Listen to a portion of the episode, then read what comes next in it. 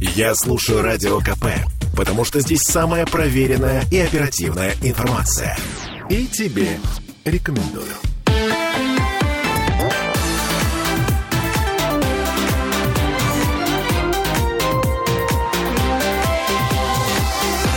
Фарватер. Люди играют в игры. Разные люди играют в разные игры. Дети в детские, взрослые, соответственно, во взрослые. Вот последствия некоторых взрослых игр во вселенском масштабе давайте обсуждать в этой четверти часа. Я Дмитрий Делинский. Михаил Делягин, депутат Госдумы, доктор экономических наук. Михаил Геннадьевич, здравствуйте. Добрый день. Сергей Кобин, доктор технических наук, автор книги «Нравственная экономия». Сергей Викторович, здравствуйте. и вам. Здравствуйте.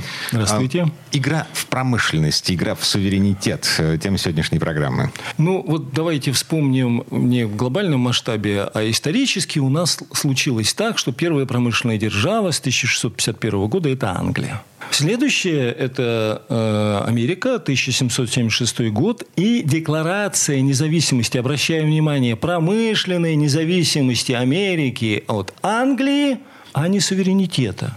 Именно промышленной независимости, а не суверенитета, как личной власти кого-то, например, Бориса Николаевича Ельцина или, их или его последователей. И цель была поставлена правильно одна – создать промышленное государство на базе территорий, которыми уже тогда обладали 13, а в будущем сколько там их, 50?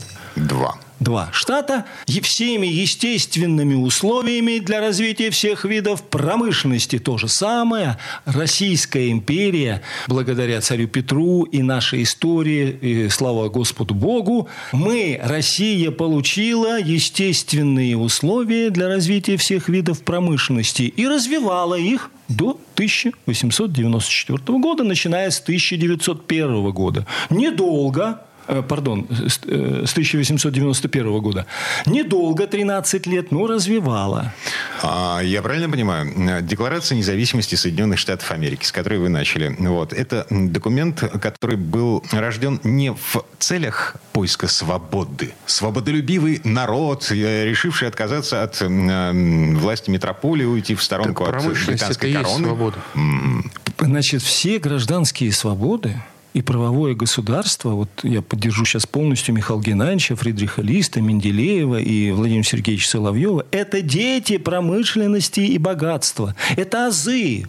А это в том случае, если люди играют в игры всерьез, по-взрослому, не в симулякры, не строят... а, не имитируют, Да, да, да. не да, да. формируют имидж, А. не вводят в заблуждение людей, что якобы мы что-то производим.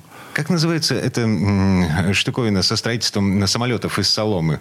Вот, вот, вот, вот. Карго-культ. Вот, вот, Нет, вот. на самом деле, понимаете, вот свобода – это избыток инфраструктуры. Вот так, в бытовом плане. Чтобы избыток инфраструктуры возник, чтобы им можно было пользоваться, нужна промышленность. Но если вся ваша свобода существует в ваших галлюцинациях, и этого вам достаточно, то вам нужны вам нужно другое, скажем так, в основном запрещенное. А, Вот обратите внимание, опять же, исторический процесс. Первое, что сделали англичане, как только появилась декларация в 1776 году, они предложили всем штатам создать свои конституции, они их создали, и это были конституции суверенитета. И когда впоследствии появилась конституция конфедерации, она не работала. Все это к чему привело? Это привело к девальвации, к безумным взяткам, к спекуляциям и так далее. Это вот пер... Я всегда думал, что с 1919 года Англия начала заниматься спекулятивным капиталом. Нет. Нет, сразу же в, 1076... в 1776 году, в 1777 году, понимая, что уходит из-под власти Англии Америка, они им стали подсовывать а, так называемый суверенитет. А уже игра в промышленность появилась позже. Этим примером является так называемое постиндустриальное общество. Якобы уже промышленность никакая не нужна.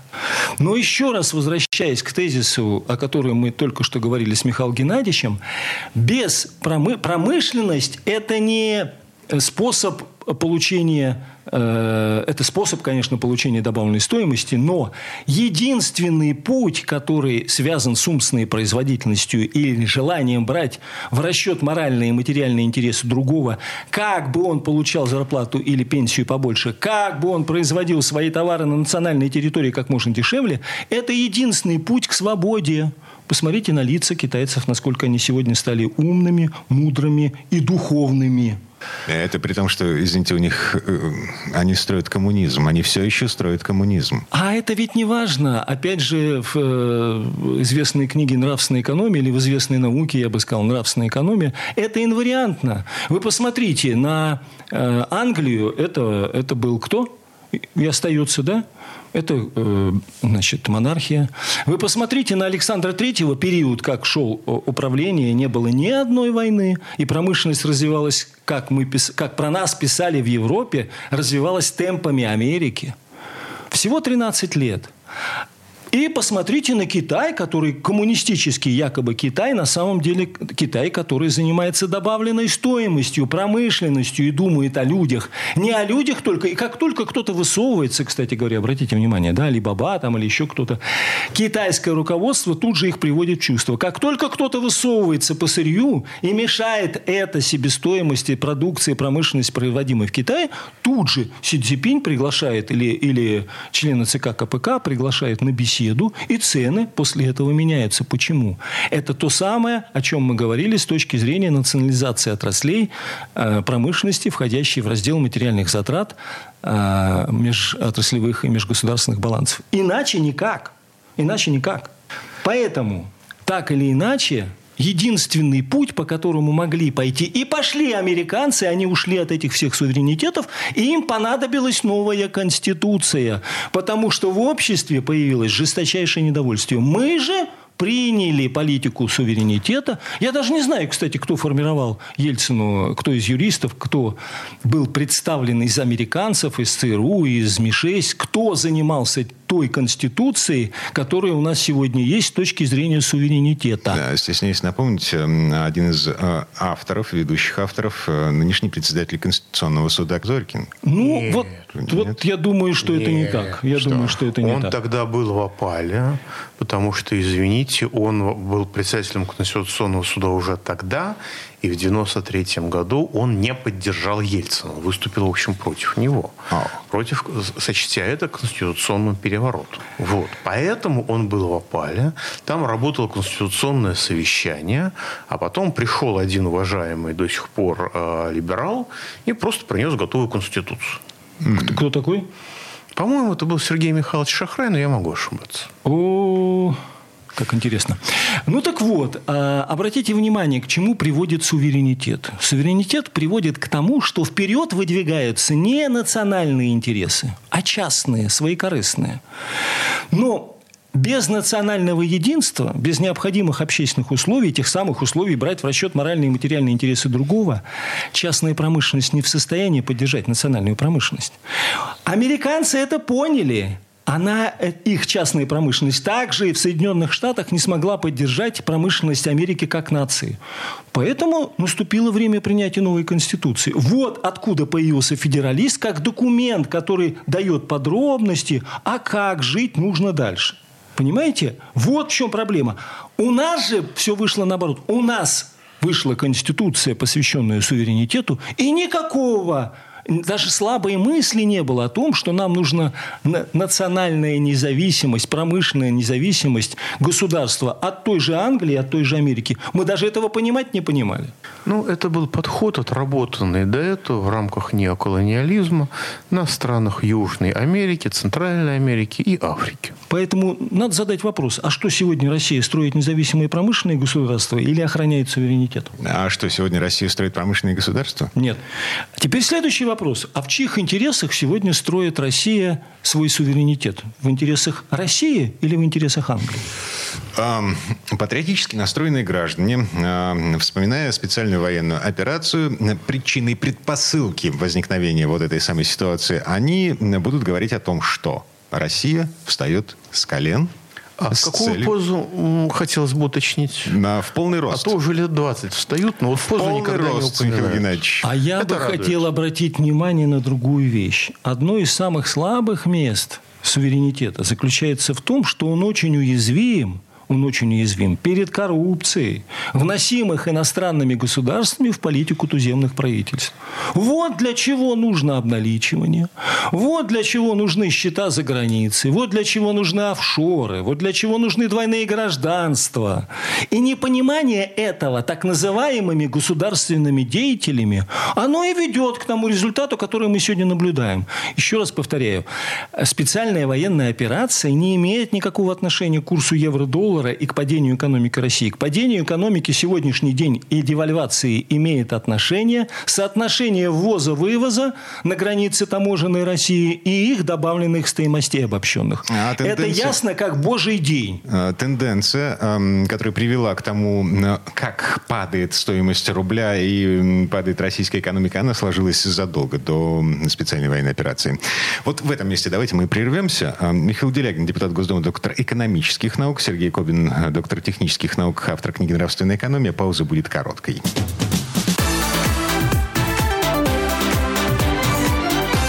Фарватер. Слухами земля полнится. А на радио КП только проверенная информация.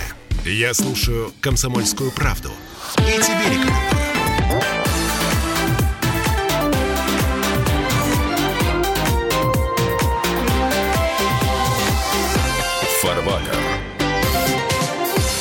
Мы вернулись в студию радио «Комсомольская правда». Я Дмитрий Делинский, Сергей Кобин, доктор технических наук, автор книги «Нравственная экономия», Михаил Делягин, доктор экономических наук, депутат Госдумы. Мы в предыдущей четверть часа остановились на ну, много обсуждали суверенитет, смысл и цель объявления суверенитета и как это связано с играми в промышленности. Да, я бы хотел обратить внимание вот на что, что главным источником коррупции, заговоров и интриг является желание иностранных держав достичь ничем не оправданного влияния в нашем руководстве. Они достигают этого. Как это сделать?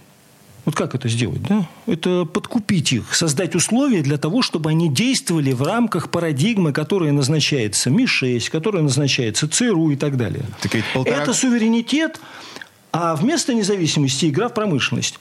А вместо реальной фабричной заводской промышленности. Девять Девять вице-премьеров российского правительства у нас убыло за границу. Um... Один глава администрации президента, известный нам по промышленному футболу товарищ, тренер команды, товарищ детей Чубайса, товарищ сам Чубайс, ну и какой-то там первый заместитель куда-то делся. Немного, немного. Да. Вот, погодите, а, полтора года, как этих людей, ну, официально, по официальной версии, немножко щиплют и щемят э, вот там, где они думали найти землю обетованную. Не-не-не, почему? Они считаются испуганными патриотами, всячески хотят вернуть обратно.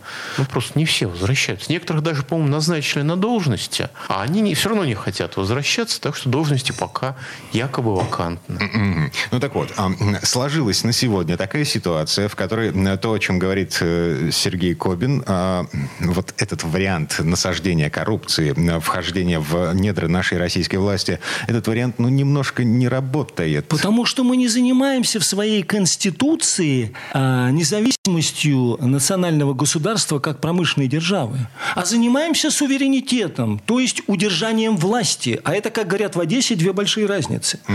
Поэтому окружение президента, окружение правительства, а это и есть окружение президента, а они все дружно стараются их подкупить, иностранные державы. Как? С помощью счетов, с помощью обналичивания, с помощью двойных гражданств и так далее, и так далее, и так далее. И это все происходит у нас на глазах. Это до вот сих первое. Пор, до большая... сих пор происходит? Да. да. Сери- серьезно? А как не серьезно? -то? Послушайте, посмотрите, сколько у нас счетов за границей, посмотрите, как легко меняют их, посмотрите, как сегодня приближенные к э, правительству люди а, продают свои активы в России для того, чтобы вывести Я эти деньги за рубеж. Не знаю. Почему сегодня мы выводим в таком объеме огромные средства? Я не знаю, как приближенные к правительству люди, но обычные люди, мои знакомые, танцуют с бубном вокруг элементарных переводов денег из России за границу. И это, эти танцы с бубном – это вот прям бином Ньютона. Э, что положено Юпитеру, не положено быку. Mm.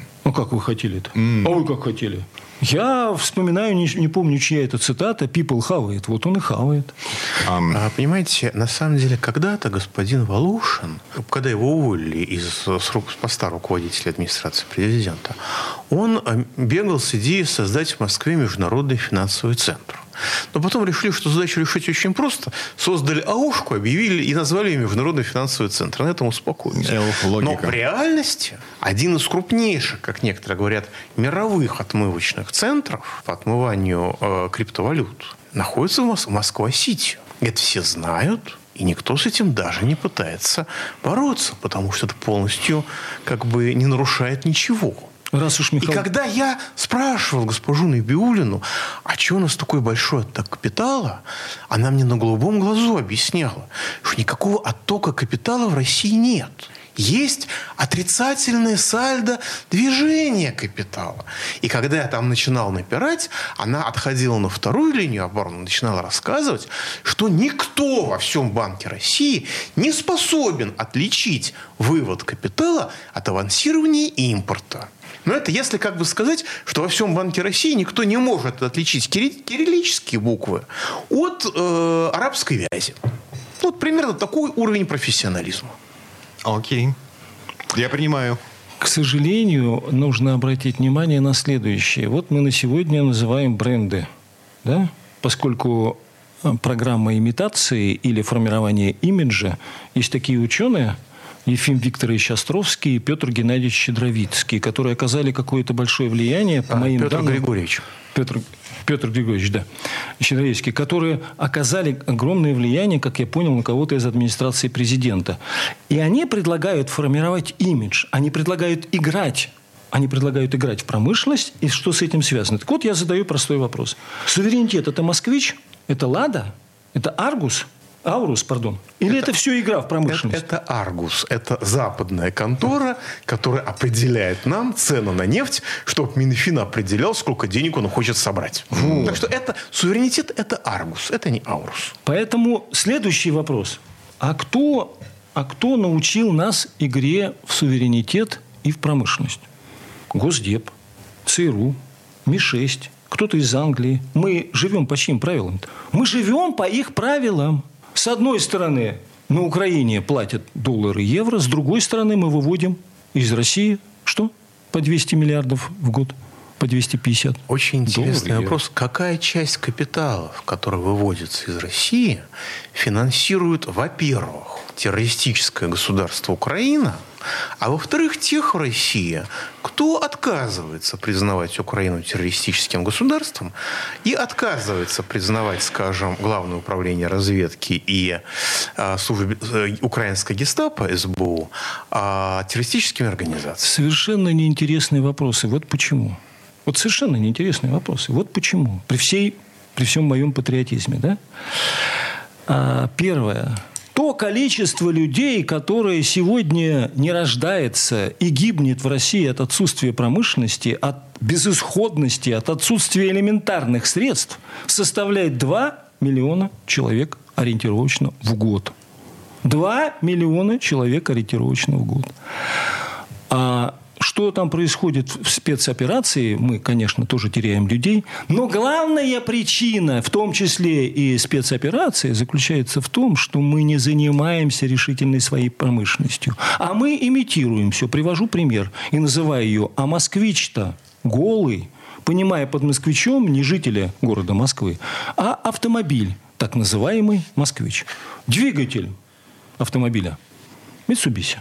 Коробка передач BMW какой-то там серии. Кузов и трансмиссия Volkswagen Tiguan. Колеса, резина, пластик и так далее. Это что у нас такое? Это все Китай. В итоге добавленная стоимость этого автомобиля под названием «Москвич», который на самом деле, как называется? Джек или что-то в этом духе. Три там или какой-то, да? Добавленная стоимость этого автомобиля равна нулю чем похабность всей ситуации? Кстати, они говорят, там 10 тысяч автомобилей произведут. 10 тысяч автомобилей, умноженные на ноль, будет ноль. Добавленной стоимости будет ноль. Доходы для государства ноль. Вся похабность заключается в том, что они, ввозя этот автомобиль беспошлино, эту пошлину берут и раздают тем, у кого они арендовали площади, территории, у кого они арендовали место для сборки и так далее, что по существу является только частным обогащением. Опять частные монополии, опять частные э, промышленность становится поперек общественных интересов. Все очень просто. В таких условиях мы никогда не сможем ничего производить. Минуточку. Тот же самый завод «Москвич». А, руководство Москвы клятвенно обещает, что то, что мы с вами сейчас наблюдаем, все эти телодвижения по отверточной сборке, по прикручиванию шильдиков, это только начало. Это нужно для того, чтобы удержать знаете, людей на рабочих местах. Дальше все будет это, свое. Мы все это слышали в середине нулевых годов от уважаемого господина Грефа, когда он завозил сюда отверточную сборку западных автомобилей и под это дело уничтожал производство российских комплектующих, целую отрасль промышленности. Работу потеряло более полумиллиона человек по самым минимальным оценкам тогда, под эти разговоры. И дальше нам бесконечно рассказывали про повышение уровня локализации, пока, когда западные компании не, не ушли или не приостановили свою деятельность, не оказалось, что этот уровень локализации примерно э, как бы не играет никакой роли. То же самое здесь. Насчет московских властей, вы знаете, у меня есть такая памятная для меня документ.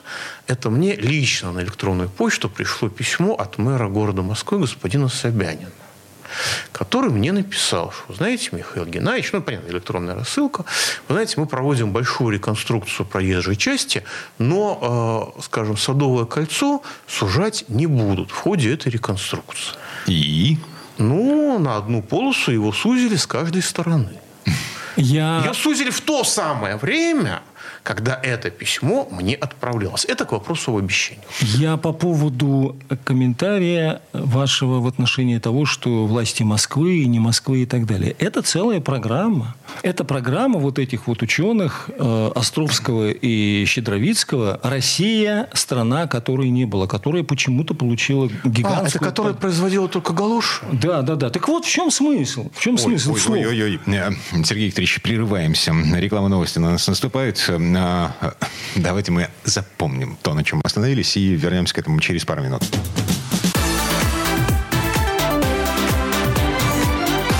Фарбатер. Я слушаю Радио КП, потому что здесь самые осведомленные эксперты. И тебе рекомендую.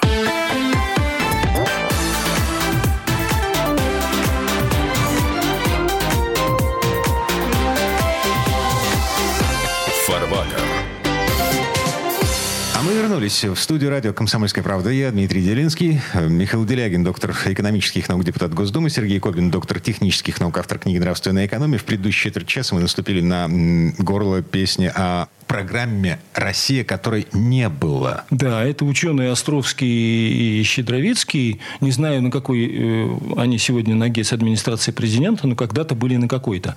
А что предлагается? Очень интересно. Предлагается реклама, развитие общественных связей. Хорошее дело. Пиар называется. Имитация. Второе. Брендинг, да? Что такое москвич-то я забыл? Это мы налепили на Жак три налепили э, лейбл «Москвич», и он стал «Москвичом». А потом в Питере начнет производиться автомобиль «Ленинградец». А теперь а теперь я вам хочу сказать интересную вещь, что вот эти так называемые гуманитарные технологии основаны на постиндустриальном обществе. А что такое постиндустриальное общество? Михаил Геннадьевич знает лучше меня. Это общество, которое считается, что мы не должны заниматься промышленностью.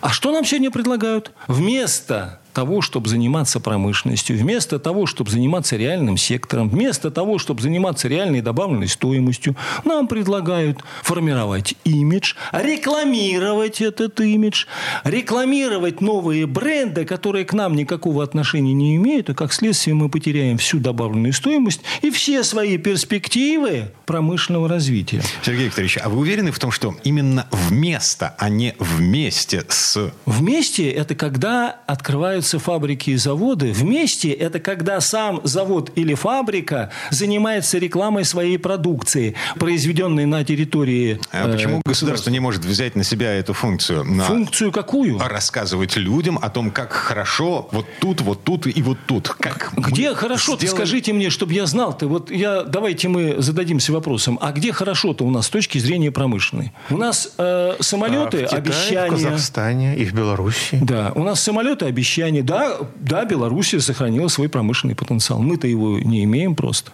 Белоруссия в отношении России находится в более выигрышном положении. Не только потому, что Лукашенко требует там и три шкуры дерет со всех. Нет, по другой причине совершенно. По причине того, что там сумели сохранить промышленность. У нас ее просто нет. У нас на месте заводов у нас жилье. У нас авиационная отрасль, она вся в загоне. У нас то, что сконцентрировано, сконцентрировано в основном в регионе Татарии по промышленному производству. И на сегодняшний день найти завод или фабрику, которая бы эффективно, быстро развивалась, нет. Вот именно имитация есть, а промышленности нет. Уж коли мы говорим об автопроме в том числе, да, а, тот же самый пресловутый АБС, из-за которого а, столько копьев было сломано в связи с тем, что, значит, «Лада», которая не умеет тормозить, ездит теперь на грантах на гробах с колесиками. Вот. Наладили производство АБС в нашей стране на тех же самых заводах, которые оказались брошены западными партнерами в связи со специальной военной операцией. Заводы перезапустили, производство АБС наладили. Да, лицензия китайская. Да, китайцы эту лицензию слямзили где-то в Европе. Вот. Но, тем не менее, мы производим вот, будем производить коробки передач, например. Ну, вот, по той же самой, я не знаю, какой лицензии, пришедшей к нам через третьи-четвертые руки. А это промышленность, она Наверное... шевелится, потому что есть спрос, и государство нам об этом рассказывает. Наверное, наверное, какие-то мы производим или намереваемся производить коробки передач, АБС и так далее. Но, ну, э, ну, во-первых, надо помнить, а какая стоимость будет этой коробки и какая стоимость будет э, значит, всего этого оборудования. Да? Оно в ряде случаев окажется каким-то заоблачным. Да. Что, собственно, и происходит. Да. И понятно да. почему. Потому что, Потому что государство не занимается покровительством промышленности и торговли нации такой, как Россия, как нации, как русского государства. Не занимается. Покровительство заключается не только в таможенных пошлинах, но и в субсидиях и дотациях. Чтобы иметь субсидии и дотации, нужно иметь законы для борьбы с коррупцией, которых нет. Чтобы иметь субсидии дотации, нужно иметь акциз, нужно иметь таможенные пошлины, нужно иметь все составляющие плавно и правильно работающие платежные системы, которые у нас сегодня фактически нет. Это чтобы в Это большая обналичка. Деньги, да? Это большая обналичка, это уход системный от налогов всех. И во главе всего этого стоит Центральный банк. И главная подруга Михаила Геннадьевича, госпожа Набиулина. Истинная правда, что бы мы так, ни говорили. Я вообще-то женат, на минуточку. Ну, я же про подругу. Интеллектуальную. Так, значит, собрались трое мужиков. Ну вот, поговорить про экономику, про серьезные взрослые игры. Скатились до... А, не скатились, а поднялись, потому что Банк России – это орган государственного управления, который определяет экономическую конъюнктуру. И именно он определяет, будет у нас развитие системным, фронтальным в каждом каждой точке, или будет, как сейчас, в порядке исключения. Я могу этих примеров исключений приводить очень много. Но это именно кусочно-разрывное развитие. Вот под этим кустом есть, а больше нет. Нигде. Почему? А потому что э, для того, чтобы... Промышленность – это сложный организм. И или мы создаем условия для всех, и у нас под каждым кустом начинается развитие, или я вот деньги дал сюда, вот здесь появилось, сюда дал льготы, здесь появилось, сюда что-то еще дал. Развитие кусочно-разрывное, в порядке исключения. Потому что Банк России развитие в целом, как таковое, запрещает. Да, действительно, у нас довольно приличные успехи кое-где достигаются. У нас даже настолько улучшилась этим летом статистика, это не только достижение Росстата, угу. это достижение многих предпринимателей. И что, что Банку России для а, активизации вывода капитала из страны пришлось предпринимать авральные меры для того, чтобы эту промышленность придушить, а, обвалить рубль, чтобы появились инфляционные опасения, реагируя на которые нужно повышать процентную ставку, удорожая кредит и душа промышленность. Но опять-таки, в общем и целом, я даже рекомендую на YouTube я не знаю, запрещен, не запрещен еще. Не, Есть не, такой не, канал нормально. «Сделано у нас». Так. Там процентов 30 пропаганда, причем такая топорная. Поэтому ее очень сразу видно. А процентов 70 там реальность. Действительно что-то делается. Но даже видеохостинг свой люди сделать не могут. Да, да? Есть три попытки, по крайней мере, все три э, выглядят достаточно жалко. Но я согласен с тем, что лучше играть в промышленности суверенитет, чем играть в бирюльке, в бисер и даже в подкидного дурака. Правда, дороже обходится. Но, понимаете, вот в чем смысл имитационного феодализма, который у нас строится? Выдумывать смыслы и впаривать их бюджету, потому что все эти воздушные замки никто, кроме, так сказать, таких же одичалых бюрократов, не купит. То есть выдумывают смыслы для распила бюджета. В этом отношении механизм крайне эффективный. А что касается, так сказать, здравого смысла, я просто напоминаю, что не только промышленность, но и логика как способ, как основа управления, это вещи уже после феодальные. Вот логику как науку изобрели в Древней Греции. А управлять массово на основе логикой, и не только там колхозом или предприятием, но и государством, стали уже в индустриальную эпоху. А когда вы строите феодализм, ну, я говорю, имитационный, по итогам там последних полутора лет. Сергей Юрьевич Глазев, он ученый, он более точен, он академик, он очень долго был советником президента Путина, он лучше меня знает фактуру, он говорит об одном феодализме. Но в любом случае, промышленность – это явление постфеодальное. Если вы архаизируете общество до такой степени, что вы строите феодализм, то вы уничтожаете слишком многое. Поэтому, возвращаясь к тому, что три взрослых мужика собрались и так далее, хочу обратить внимание на следующее. Три взрослых мужика должны обратить внимание общества, государства, правительства, в конце концов, может быть, даже президента. Будем ставить планку высоко, да, на то, что на сегодняшний день программа суверенного так называемого развития, программа имитации промышленной деятельности, программа брендирования, программа рекламы, программа формирования имиджа – это дорога в никуда. Единственный ну, путь. Это, извините, извините, единственный это путь. распил денег для поездки на Лазурный берег. Единственный путь решения задачи – это развитие внутренней фабрично-заводской промышленности. Теперь, что касается периода, который описал Михаил Геннадьевич вместе с академиком Глазьевым. Все полторы прекрасно. у нас. Все прекрасно, да. Если полторы минуты, тогда нужно останавливаться на другом. Я хочу обратить ваше внимание на то, что раз такая ситуация, то нужно нам вышивать кокошники. Oh. Почему? Потому что при тех темпах, потери населения в Российской Федерации при отсутствии промышленности, рано или поздно мы все приведет к тому, кто не знает винтарную комнату, когда китайцы заезжают, не попасть. В Америке очень много э, говорят о коренных народах. Это индейцы, которые ходят с перьями. Ну, так вот, мы скоро и мужчины и женщины будем вышьем себе кокошники, и остатки населения русского, которые будут называться коренное население, будет ходить по России, в очередь становиться на просмотр янтарной комнаты, потому что все остальные вымрут, если мы не будем заниматься внутренней фабрично-заводской промышленностью. Будьте любезны. Будем. Ну, знаете, в Ташкенте, скажем, где когда-то ну, больше половины населения были, так сказать, из России, а сейчас, если в доме еще живут русские, многоквартирном, большом, это обязательно вписывается в данные о продаже квартиры. Это такой, знаете, знак качества. Дом так высокой что, культуры быта, да? Да, да, да, что, может быть, у нас мы тоже через некоторое время до этого дойдем. Кокошники вышивать, да. А вот кокошники. Сергей Викторович здесь говорил про общество, про государство, и правительство, и президента.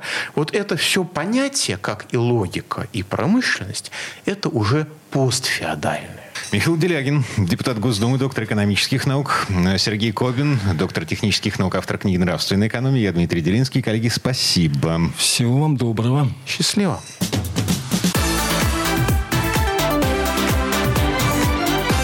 Фарбатер.